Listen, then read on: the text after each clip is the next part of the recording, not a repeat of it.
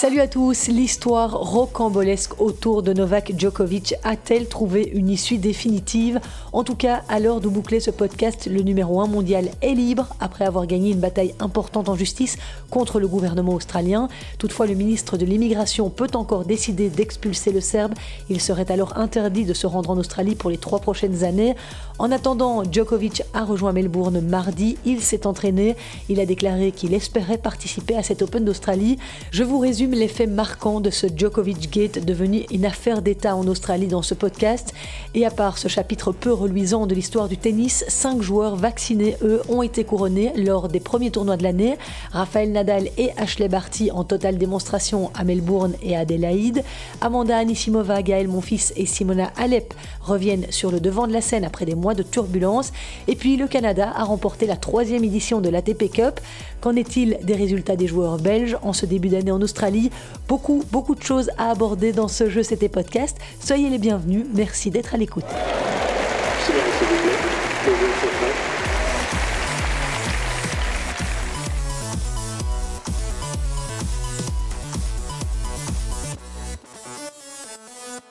On the issue of Mr. Djokovic, rules le feuilleton autour de la participation ou non de Novak Djokovic à l'Open d'Australie suscite depuis jeudi dernier un véritable tsunami de réactions sur les réseaux sociaux et dans la presse. Alors pour ceux qui n'ont pas suivi toutes les étapes de cette histoire digne d'un véritable thriller, tout a commencé le mardi 4 janvier quand sur son compte Instagram, Novak Djokovic a posté une photo de lui, tout sourire, près d'un chariot d'aéroport rempli de bagages, annonçant fièrement qu'il s'envolait pour l'Australie dans le but de briguer un dixième titre dans son tournoi fétiche et surtout un 21e en Grand Chelem, soit un record historique. Seul hic, le joueur n'est pas vacciné, il ne l'a jamais dit ouvertement jusque-là, mais il a déjà fait comprendre qu'il était opposé à la vaccination obligatoire. Or, l'Australie refuse l'entrée sur son territoire de gens non vaccinés. Pour justifier son départ sur lequel le monde du tennis spéculait forcément depuis des semaines, le Serbe affirme avoir bénéficié d'une exemption au protocole sanitaire australien. La fédération de tennis Tennis Australia a donc accordé aux joueurs cette exemption après que sa demande a été approuvée par deux panels médicaux indépendants. L'annonce passe mal en Australie. Melbourne a été soumise à des mesures de confinement parmi les plus strictes du monde. La population comprend d'autant plus mal cette décision que l'État de Victoria avait affiché son inflexibilité en décembre. Toute personne qui voudra venir en tournoi devra être vaccinée totalement. Alors à son arrivée à Melbourne mercredi matin, les autorités fédérales refusent l'entrée du Serbe. Selon le gouvernement australien, les papiers du joueur ne répondent pas aux conditions exigées, le Premier ministre australien Scott Morrison prend alors la parole. Les règles sont les règles. Une entrée avec un visa nécessite une double vaccination ou une exemption médicale. Une telle exemption n'a pas été fournie. En conséquence, Novak Djokovic est soumis aux mêmes règles que n'importe qui. Ce n'est pas quelque chose d'exceptionnel de mettre quelqu'un dans l'avion et de lui dire de retourner dans son pays. Un visa est une chose, mais si tu n'es pas doublement vacciné et que tu n'es pas un citoyen australien, eh bien, tu ne peux pas venir. Donc, c'est à eux de nous donner les preuves, de nous expliquer les raisons du pourquoi ils ne sont pas vaccinés. Il n'a pas été en mesure de fournir cette preuve aux agents de la douane à l'aéroport hier soir, mais ce sont les règles. Ça arrive régulièrement et c'est ce qui s'est passé. Sentant que les choses tournent mal, le boss de l'Australian Open, Craig Tiley, exhorte alors Djokovic à rendre publiques les raisons de sa dérogation, car jusque-là, il n'avait rien révélé quant à son exemption médicale.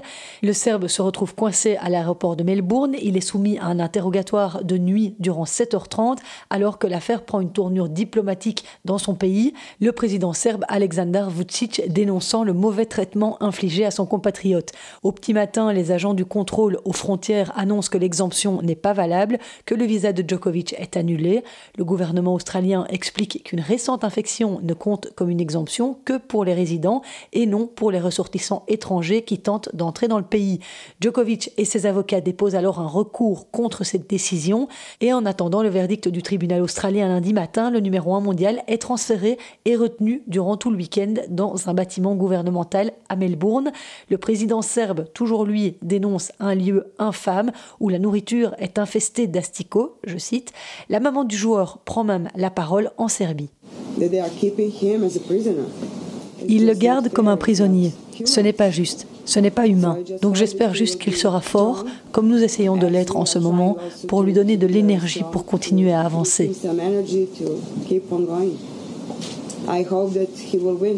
J'espère qu'il va gagner. C'est un petit hôtel destiné aux migrants. Enfin, si on peut parler d'hôtel. C'est tout sale et la nourriture est infecte.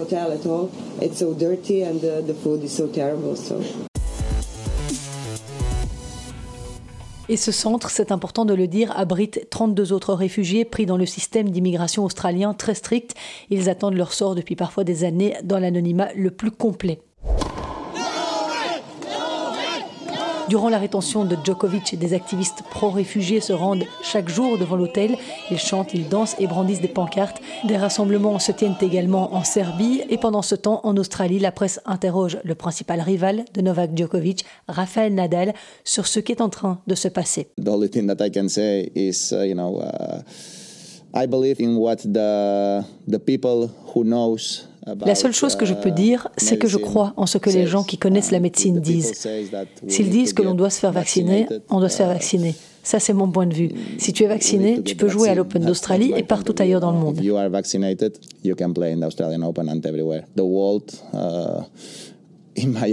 uh, le monde, selon moi, a déjà souffert suffisamment ces deux dernières années pour ne pas suivre les règles.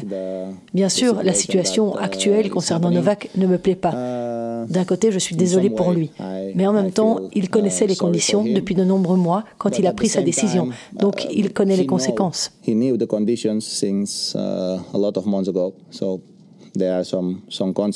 Alors inutile de vous dire que l'audience de lundi matin était très attendue. Les internautes ont fait planter les serveurs tant ils étaient nombreux à vouloir suivre cela en direct. Durant l'audience, les avocats du numéro 1 mondial ont affirmé que Djokovic avait été testé positif au Covid-19 par un test PCR le 16 décembre. Le juge du tribunal fédéral de Melbourne décide alors de sa libération immédiate en signifiant que l'annulation de son visa décidée par les autorités fédérales lors de son arrivée sur le territoire australien n'était pas justifié. Qu'est-ce que cet homme aurait pu faire de plus a déclaré le juge Anthony Kelly. Un avocat du gouvernement a cependant prévenu que Canberra, via le ministre de l'Immigration, pouvait encore ordonner l'expulsion de Novak Djokovic, ce qui aurait pour conséquence de lui interdire toute entrée sur le territoire australien pendant trois ans. Mais depuis lundi et la révélation de son test PCR positif du 16 décembre, une autre polémique a éclaté parce que sur des photos postées par le Serbe sur ses réseaux sociaux, on le voit le 17 décembre, soit le lendemain, à Belgrade, à une cérémonie en l'honneur de jeunes joueurs serbes. Djokovic y signe des autographes et fait des selfies sans masque et sans respecter aucun geste barrière. D'ailleurs, à Belgrade, où sa famille s'est félicitée de la décision du tribunal, un journaliste a demandé pourquoi il était présent à cet événement en présence de dizaines d'enfants sans répondre, le frère de Novak Djokovic a alors mis fin à la conférence de presse. Voilà donc pour un résumé de cette histoire rocambolesque. Et même si la participation de Novak Djokovic à l'Open d'Australie est toujours en suspens, le Serbe est bien arrivé à Melbourne Park où des fans s'impatientaient de le voir jouer. Il a posté une photo de lui sur les cours en compagnie de son équipe, dont Goran Ivazinovic, son coach. Alors au vu de tout ça, je ne sais pas quel est votre sentiment, mais une chose est sûre, soit Djokovic ment sur le fait d'avoir fait le Covid en décembre, soit il est totalement irresponsable d'avoir été paradé en compagnie d'enfants sans masque, sans geste barrière. Quoi qu'il en soit, son image va en ressortir solidement écornée et il risque de s'attirer les foudres d'une bonne frange du public s'il peut jouer la semaine prochaine. Le suspense reste donc entier, mais d'après les images de ses entraînements de mardi, le Serbe a l'air assez confiant sur le sort qui va lui être réservé. Pour parler de tennis, de vrai cette fois, cinq tournois ont été joués simultanément cette semaine à Adélaïde et à Melbourne, sans oublier l'ATP Cup à Sydney. Ah, il fallait avoir les yeux partout pour tout suivre. Si vous n'en avez pas eu l'occasion, eh bien, vous avez bien fait de lancer mon podcast. Je vais vous aider à y voir un peu plus clair. On va commencer par l'ATP Cup, cette compétition par équipe qui a débuté le 1er janvier et qui remplace un petit peu l'ex-Hopman Cup. Eh bien, c'est le Canada de Félix Auger-Aliassime et de Denis Chapovalov qui a remporté cette troisième édition grâce à une victoire face à l'Espagne.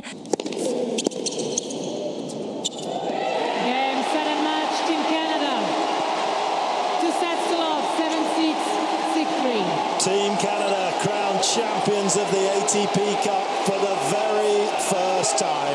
Félix Auger-Aliassime, 21 ans et 11e joueur mondial, a été le héros du jour puisqu'il a apporté le point de la victoire en s'imposant 7-6-6-3 face à Roberto Bautista Agut. Avant lui, Denis Chapovalov avait pris le meilleur sur Pablo Carreño Busta, 20e joueur mondial, 6-4-6-3. Auger-Aliassime, en grande forme en ce début d'année, a également battu le numéro 3 mondial Alexander Zverev en phase de groupe. Un superbe match en 3-7 d'ailleurs. Ce sera peut-être son année, le Canadien, après de nombreuses désillusions en finale ces derniers temps. En tout cas, son pays, le Canada, succède fièrement à la Russie, que les Canadiens ont justement éliminé en demi-finale. Ça s'est joué à très peu de choses, puisque les Russes et les Canadiens étaient dos à dos, 1-1 à l'issue des simples, avec une victoire de Danil Medvedev sur Félix Auger-Aliassime, 6-4-6-0, suivi d'une victoire, mais dans la douleur, de Chapovalov, 14e mondial, sur Roman Safiulin, 146e à l'ATP, et qui a, soit dit en passant, fait une brillante campagne dans cette ATP Cup. Et dans le double décisif, eh Medvedev et Safiolin se sont inclinés 7-10 au super tie-break, ce qui a mis fin à leur parcours au stade des demi-finales. Les Russes qui, souvenez-vous, avaient remporté la Coupe Davis en décembre. L'autre demi-finale de ce tournoi opposait l'Espagne à la Pologne, invitée surprise de cette ATP Cup, mais son chef de file, Hubert Urcax, n'a pas réussi à battre Roberto Bautista Agut, défaite du Polonais 6-7, 6-2 6-7. Pablo Carreño Busta a quant à lui eu nettement plus de facilité pour battre le modeste Zilinski. La messe était donc dite après les simples. Beau parcours à souligner néanmoins pour la Pologne qui a pu compter pendant ce tournoi sur les belles performances de Kamil Machrak, dont notre compatriote Vincent Stavo est le manager. Ce Polonais de 25 ans est classé 117e mondial et il a tout gagné pendant les phases de groupe. Il a notamment battu un top 50, Federico Delbonis. Et pour vous rappeler un petit peu le concept de cette ATP Cup, quatre poules sont constituées de quatre pays. Le vainqueur de chaque poule se retrouve en demi-finale. Ces phases de groupe ont vraiment donné lieu à de très très belles batailles. Je pense notamment à la magnifique performance d'Hugo Humbert, le Français qui a réalisé l'exploit de battre Danil Medvedev, numéro 2 mondial, dans un match incroyable de près de 3 heures, 6-7, 7-5, 7-6.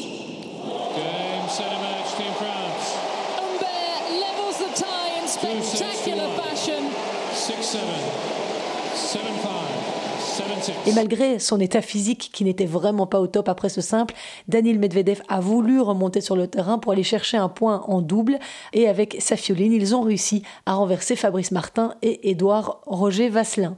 Dans la poule D qui comptait justement la Pologne, il y a aussi eu cette belle victoire de Diego Schwartzmann sur Stefanos Tsitsipas en 2h45. C'était seulement sa onzième victoire en carrière sur un top 10, l'Argentin de 29 ans. Et ça faisait plaisir à voir. C'est un joueur qui, avec son petit gabarit, parvient à soulever des montagnes. Il est volontaire, tacticien, agréable à regarder jouer. Il faut dire que Stefanos Tsitsipas n'avait pas joué en simple lors de la première rencontre de groupe face à la Pologne. Il a expliqué que son coude le faisait encore un peu souffrir et qu'il préférait se ménager. Il a toutefois joué contre la Géorgie où il a profité du forfait de Basilashvili. À part ça, Stefanos Tsitsipas a uniquement joué en double. C'était assez amusant parce qu'après sa défaite contre Diego Schwartzmann en conférence de presse, un journaliste a demandé au Grec ce qu'il pensait des déclarations de Zverev qui avait dit en décembre que Djokovic, Medvedev et lui-même avaient une longueur d'avance et seraient le nouveau Big Three du circuit. Stefanos Tsitsipas a répondu platement Laissons le tennis s'exprimer. Ambiance, ambiance. Outre l'ATP Cup, il y avait deux autres tournois messieurs cette semaine, deux ATP 250. Le Melbourne Somerset a sacré Rafael Nadal, un 89e titre pour fêter son retour sur le circuit après cinq mois d'absence. Il a battu en finale l'Américain Maxime Cressy, 112e mondial et issu des qualifications.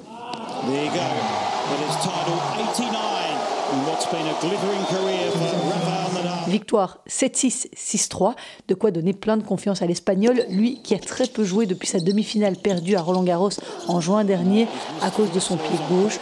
Il avait joué deux matchs début août à Washington, mais il avait renoncé à l'US Open. Et pour son retour au tournoi exhibition à Abu Dhabi fin décembre, il avait été contaminé par le Covid. Donc voilà une belle manière de se relancer. Il s'agit de son premier titre depuis Rome en mai dernier. Alors Nadal a déroulé tout au long de ce tournoi, tête de série numéro 1 à Melbourne. Il a joué trois matchs sans perdre la moindre manche. Et encore, en quart de finale, son adversaire Talon Greek Sport, tombeur d'ailleurs de Dominique Kupfer, a déclaré forfait. Nadal a donc battu Berenki Rusuviori et Maxime Cressy en finale. L'Américain qui s'est quand même procuré une balle de 7 dans la première manche de la finale, mais Rafa a été très efficace dans ce match, auteur de 33 coups gagnants et de seulement 7 fautes directes. Un petit mot sur Maxime Cressy, si vous ne le connaissez pas bien, c'est un jeune Américain de 24 ans, né à Paris et qui a suivi une carrière universitaire à Los Angeles. Maxime Cressy est sur le circuit pro depuis 2019 et grâce à sa finale à Melbourne, il va grimper de la 112e à la 75e place mondiale. Il a un jeu très offensif, c'est un adepte du service volé. Face à Nadal en finale, il n'a pas arrêté de monter, il a gagné plus de la moitié de ses points au filet.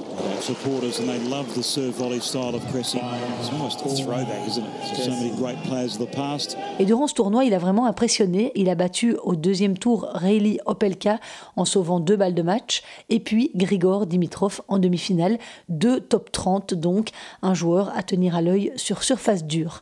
À noter aussi que dans ce tournoi messieurs de Melbourne, David Goffin, exempté du premier tour, a perdu en huitième de finale contre le Slovaque Alex Molkan, 88e à l'ATP, défaite 5-7, 3-6.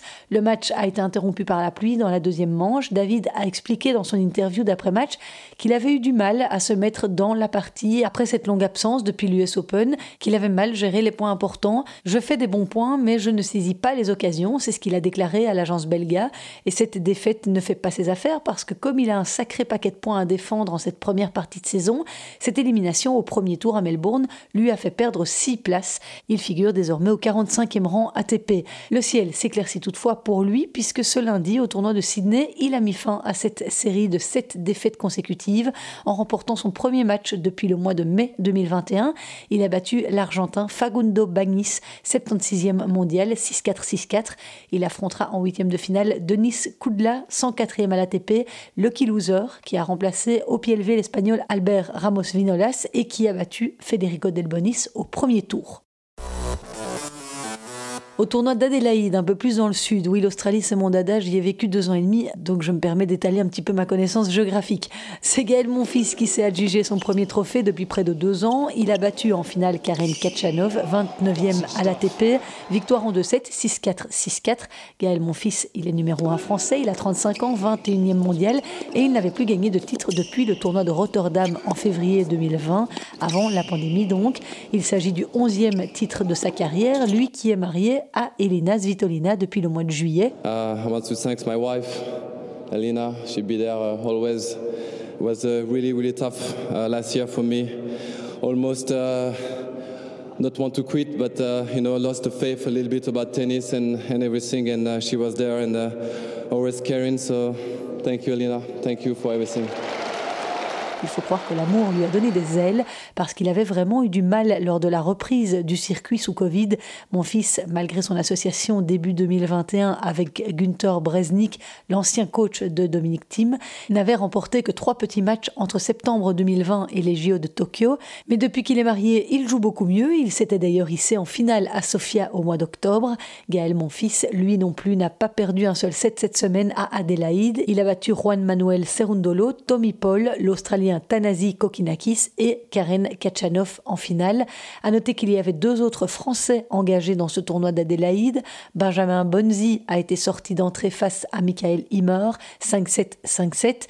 Et puis Corentin Moutet, après avoir réussi la belle performance d'écarter le prometteur danois Holger Rune, 7-6, 6-4 au premier tour, s'est fait tristement remarquer au tour suivant face à Laszlo Djere. Le Français a été disqualifié après avoir pété un plomb alors que le Serbe venait d'égaliser à une manche partout. Il a lancé un très peu élégant fuck you en direction de l'arbitre qui n'a pas apprécié et l'a invité à rejoindre les vestiaires.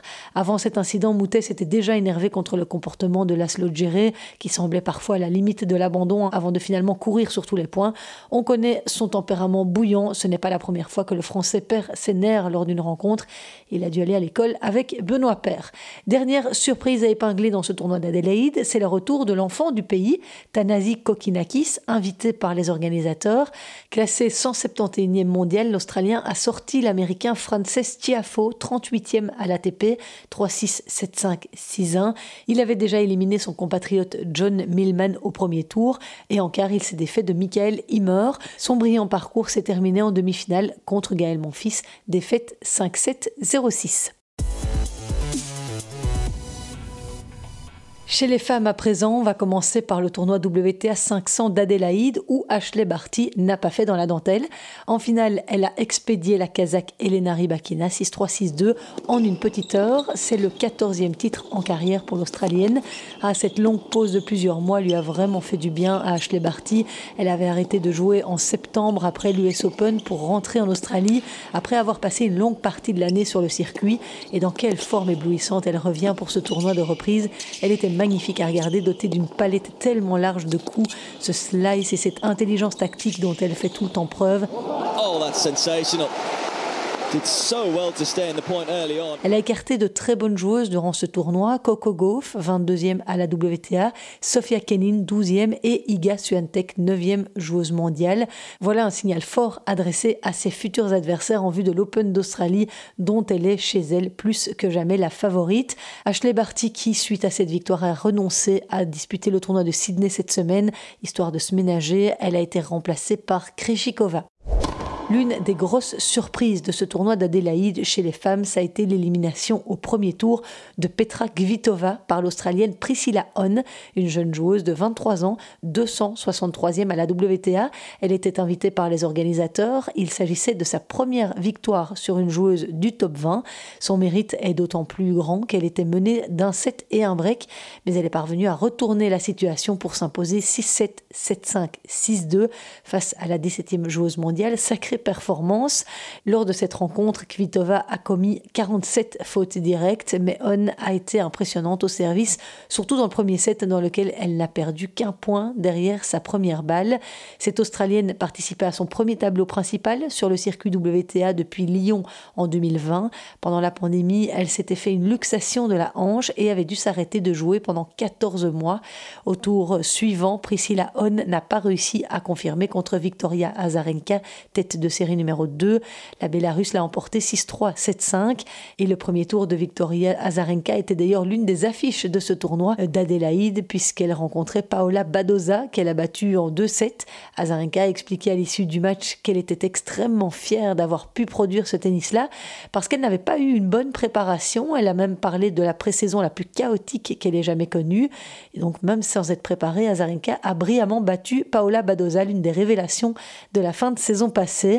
Elle s'est ainsi vengée aussi de la défaite difficile qu'elle avait subie en finale d'Indian Wells l'an dernier, 6-7 6-2, 6-7, un match spectaculaire de 3 heures, la plus longue finale de l'histoire d'Indian Wells et sans aucun doute l'un des plus beaux matchs de la saison 2021. Ça avait été le dernier match de l'année d'ailleurs pour euh, Azarenka. Mais pour revenir au tournoi d'Adélaïde, la Bélarus a finalement perdu en quart de finale contre la Polonaise Iga Swiatek. À épingler aussi dans les surprises du premier tour, c'est la défaite d'Elena Svitolina, 15e joueuse mondiale contre la russe de 22 ans Gazanova, 130e à la WTA. L'Ukrainienne a perdu en 3-7. Il s'agissait pour la russe de la deuxième victoire sur le circuit contre une joueuse du top 20. L'année passée, elle avait éliminé Carolina Pliskova lors du tournoi de début de saison à Abu Dhabi. Et puis, il y a eu cette victoire épatante de Kaya Yuvan, la joueuse coachée par le Belge Philippe Dehaze. Elle a réussi à écarter la numéro 2 mondiale Arina Sabalenka 7-6, 6-1 au deuxième tour à Adélaïde pour atteindre le premier quart de finale de sa carrière dans un WTA 500. En quart de finale, elle n'a malheureusement pas confirmé contre la japonaise Misaki Doi, une défaite particulièrement cruelle 7-6 au tie-break du troisième set. Ce tournoi d'Adélaïde marquait aussi le retour de Sofia Kenin sur le circuit, elle qui n'avait plus joué depuis Wimbledon au mois de juillet, tête de série numéro 6 et vainqueur de l'Open d'Australie en 2020. Sofia Kenin a signé un retour gagnant puisqu'elle a atteint les quarts de finale où elle a été sortie par une impitoyable Ashley Barty 3-6, 4-6, auteur de 17 aces lors de cette rencontre. Deux autres tournois féminins WTA 250 se déroulaient simultanément dans les installations de Melbourne Park cette semaine et c'est Simona Alep qui a remporté le Melbourne Sunset 1, le 23e titre de sa carrière. La Roumaine a battu en finale Veronika Kudermetova 6-2, 6-3 malgré deux entames de set assez compliquées. L'ancienne numéro 1 mondiale Simona Alep qui a réintégré le top 20 ce lundi n'avait plus remporté de titre depuis Rome en septembre 2020. Il faut dire que son année 2021 a été particulièrement pourri, entaché par des blessures à répétition qu'il avait contrainte à renoncer à Roland Garros, à Wimbledon et aux Jeux Olympiques. Durant la semaine, Simona Alep a d'ailleurs déclaré que l'année dernière avait été la pire de sa vie, la plus dure mentalement aussi. Je veux oublier tout ça, a ajouté la Roumaine en conférence de presse. Dans ce tournoi de Melbourne remporté par Alep, l'attraction du tableau et première tête de série était Naomi Osaka, très attendue après quatre mois d'absence suite à des soucis d'ordre psychologique. Et la japonaise n'a pas déçu pour son retour à la compétition. Elle a atteint les demi-finales qu'elle n'a préféré pas disputer en raison d'une blessure à l'abdomen. Au premier tour, Naomi Osaka avait difficilement éliminé Alizé Cornet, 6-4, 3-6, 6-3. Belle résistance de la française à souligner. Ensuite, la japonaise a balayé Marina Zanevska, j'y reviens tout de suite. Osaka a enfin sorti l'allemande Andrea Petkovic en quart de finale avant de déclarer forfait face à Kudermetova donc. Et évidemment, un petit mot sur Marina Zanevska, seule belge dans le tableau, classée 82e. Elle a réussi la jolie performance de sortir au premier tour Petra Martic, 54e à la WTA.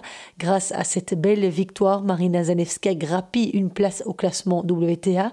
Elle dépasse désormais Grete Minen, 84e, pour devenir la troisième meilleure joueuse belge derrière Elise Mertens et Alison Van Oudvank.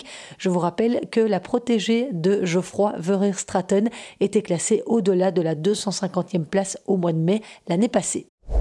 En bas de tableau au Melbourne Summer Set One, la toute jeune chinoise de 19 ans, Zheng Qinwen, a été la sensation de la semaine. Issue des qualifications, elle est classée 126e. Elle a atteint les demi-finales de ce tournoi WTA 250 en éliminant notamment Vera Zvonareva et Anna Konyu, deux très bonnes joueuses. Alors que faut-il savoir sur cette jeune chinoise qui débarque sur le circuit? Eh bien qu'elle est fan de John McEnroe, qu'elle a commencé par jouer au tennis de table, au badminton et au basket quand elle était petite avant de se tourner vers le tennis à 6 ans. Elle est coachée par le madrilène Pere Riba et s'entraîne à Barcelone. Et j'ai lu cette anecdote amusante sur le site de la WTA. Cette chinoise, dite être une grande admiratrice de l'espagnol Rafael Nadal, qui joue lui aussi à Melbourne cette semaine, elle a déclaré qu'elle aimerait beaucoup un autographe et une photo, mais qu'elle n'osait pas le lui demander parce qu'elle ne voulait pas le déranger, qu'elle attendait d'être meilleure au classement avant de lui poser la question. C'est mignon. C'est finalement Simona Alep qui a mis fin au beau parcours de Zen Kinwen en demi-finale avec une victoire 6-3, 6-2. À noter enfin que dans ce tournoi de Melbourne, la tête de série numéro 1, l'américaine Jessica Pegula, a été sortie d'entrée par Irina Begou. Le deuxième tournoi WTA 250 qui se déroulait à Melbourne, le Melbourne Somerset 2, a couronné Amanda Anisimova, l'américaine de 20 ans, 78e mondiale, a battu en finale la Bélarusse Alexandra Sasnovic, 107e au classement WTA et issue des qualifications, victoire en 3-7, 7-5, 1-6 et 6-4. Et l'une des joueuses qui a donné le plus de fil à retordre à Anisimova dans ce tournoi, c'est Alison Van Oudvank. L'américaine a dû batailler 3-7 au premier tour pour venir à bout de la Belge. Victoire au bout de l'effort, 7-6, 1-6, 7-5. La vainqueur du tournoi a ensuite écarté successivement Sirstea, Begou, Daria Kazatkina en demi-finale et Sasnovic donc. Après Bogota en 2019, c'est le deuxième titre sur le circuit pour Amanda Anisimova, joueuse qui a été entraînée par Carlos Rodriguez, l'ex-coach de Justine Hénin. Sasnovic, elle, disputait sa troisième finale WTA, mais elle n'a pas encore soulevé de trophée. Alexandra Sasnovic qui a durant ce tournoi profité en quart de finale de l'abandon de la danoise Clara Towson, l'un des talents de la Justine Hénin Academy coachée par Olivier Jeunhomme. À noter qu'Elise Mertens aurait dû être la tête de série numéro 2 de ce tournoi de Melbourne, mais elle s'est retirée suite à une gêne à la cuisse. On se disait qu'elle ne voulait pas prendre de risques avant l'Open d'Australie, mais elle a quand même choisi de participer cette semaine au tournoi de Sydney où elle a franchi le premier tour contre la française Fiona Ferro. Et puisqu'on parle des Belges, sachez aussi que Grete Minen a perdu au premier tour de ce Melbourne Somerset 2, défaite 5-7, 5-7 contre Rakimova, alors qu'elle a eu des balles de 7 dans la seconde manche. Des Belges, il y en aura encore sur les cours cette semaine pour les derniers tournois préparatoires avant l'Open d'Australie. David Goffin, je vous en ai parlé tout à l'heure. Alison Van Oudvank, elle, a malheureusement été sortie au deuxième tour des qualifs à Adélaïde. Défaite en 3-7 ce lundi face à Diana son deuxième joueuse mondiale, 6-3, 4-6, 4-6. Décidément une nouvelle désillusion sur le fil pour la Belge après Anisimova la semaine dernière. Kirsten Flipkens, elle, n'a pas non plus réussi à rejoindre le tableau final de ce tournoi d'Adélaïde. Elle a perdu au premier tour des qualifs face à l'Australienne Storm Sanders. Grete Minen, elle, ne joue pas cette semaine. Chez les garçons, c'est déjà l'heure des qualifs pour l'Open d'Australie. Malheureusement, les nouvelles ne sont pas bonnes. Zizou Bergs a dû déclarer forfait la nuit de dimanche à lundi alors qu'il menait 3-2 dans le troisième set de sa rencontre face à Vitali Sachko, 244e joueur mondial. Le Limbourgeois de 22 ans n'a encore jamais participé au tableau final d'un grand chelem. Kimmer Kopejans a également perdu en 3-7 au premier tour des qualifs, 6-2, 4-6, 1-6 face à l'Argentin Echeverry. Et Robin Bemmelmans a lui aussi perdu contre l'Italien Andrea Vavassori, 285e à l'ATP défaite de 6 6-7. Chez les dames, Isaline Bonaventure a, elle, en revanche, franchi le premier tour de ses qualifs de l'Open d'Australie. La Stavloten a battu Bouzanerskou, 121e joueuse mondiale. Victoire nette 6-2-6-2. Ah, elle est en pleine confiance, Isaline, après avoir remporté samedi le tournoi ITF 60 000 dollars de Bendigo. C'était son 12e titre sur le circuit ITF, qui est en quelque sorte la division 2 du tennis mondial. Elle a donc fait le plan de victoire avant d'entamer ses qualifs. Elle devra franchir encore deux tours pour rejoindre le tableau final de cet Open d'Australie. Le prochain sera contre la Hollandaise Ariane Artono. On croise les doigts. Les autres joueuses belges intégreront tout de suite le tableau final dès la semaine prochaine. L'Open d'Australie qui commence le 17 janvier. On arrive au bout de ce dense épisode consacré à ce début de saison en Australie. Encore une petite info à vous donner, Angélique Kerber jouera bien à Melbourne. Elle n'aura juste pas eu l'occasion de se préparer puisqu'elle a dû déclarer forfait pour le tournoi de Sydney après avoir été testée positive au Covid le mois dernier et elle y prendra part sans entraîneur. Elle s'est séparée de Torben Belts à la fin de la saison dernière. Cette semaine, place au tournoi de Sydney et d'Adélaïde, ATP et WTA. Ce sera sans Ashley Barty ni Iga Swiatek. Elles ont toutes les deux renoncé à y prendre part après avoir joué pas mal la semaine passée. On ne reverra pas non plus Nick Kyrgios. L'Australien a annoncé être positif au Covid et espère être remis pour l'Open d'Australie la semaine prochaine. Avant d'avoir annoncé cette mauvaise nouvelle, il avait été interrogé sur l'affaire Djokovic il y a quelques jours et je lui laisse le mot de la fin. S'il est autorisé à jouer, je ne veux pas être en face de lui. Il va être tellement en colère, il sera vraiment très déterminé de jouer bien et de faire taire tout le monde par rapport à ce qui se passe. Il sera très dangereux s'il est sur le court. Je ne veux pas me retrouver en face de lui, ça c'est sûr. Quelqu'un d'autre peut s'en charger. C'est ici que se termine ce deuxième Je sais tes podcasts de l'année. J'espère qu'il vous a plu. N'hésitez pas à me faire part de vos impressions, de vos commentaires quand vous m'écoutez via mes réseaux sociaux, Twitter, Instagram, Facebook, d'interagir. Ça me fait toujours plaisir. Je vous souhaite une excellente semaine et je vous fixe déjà rendez-vous lundi prochain. Ciao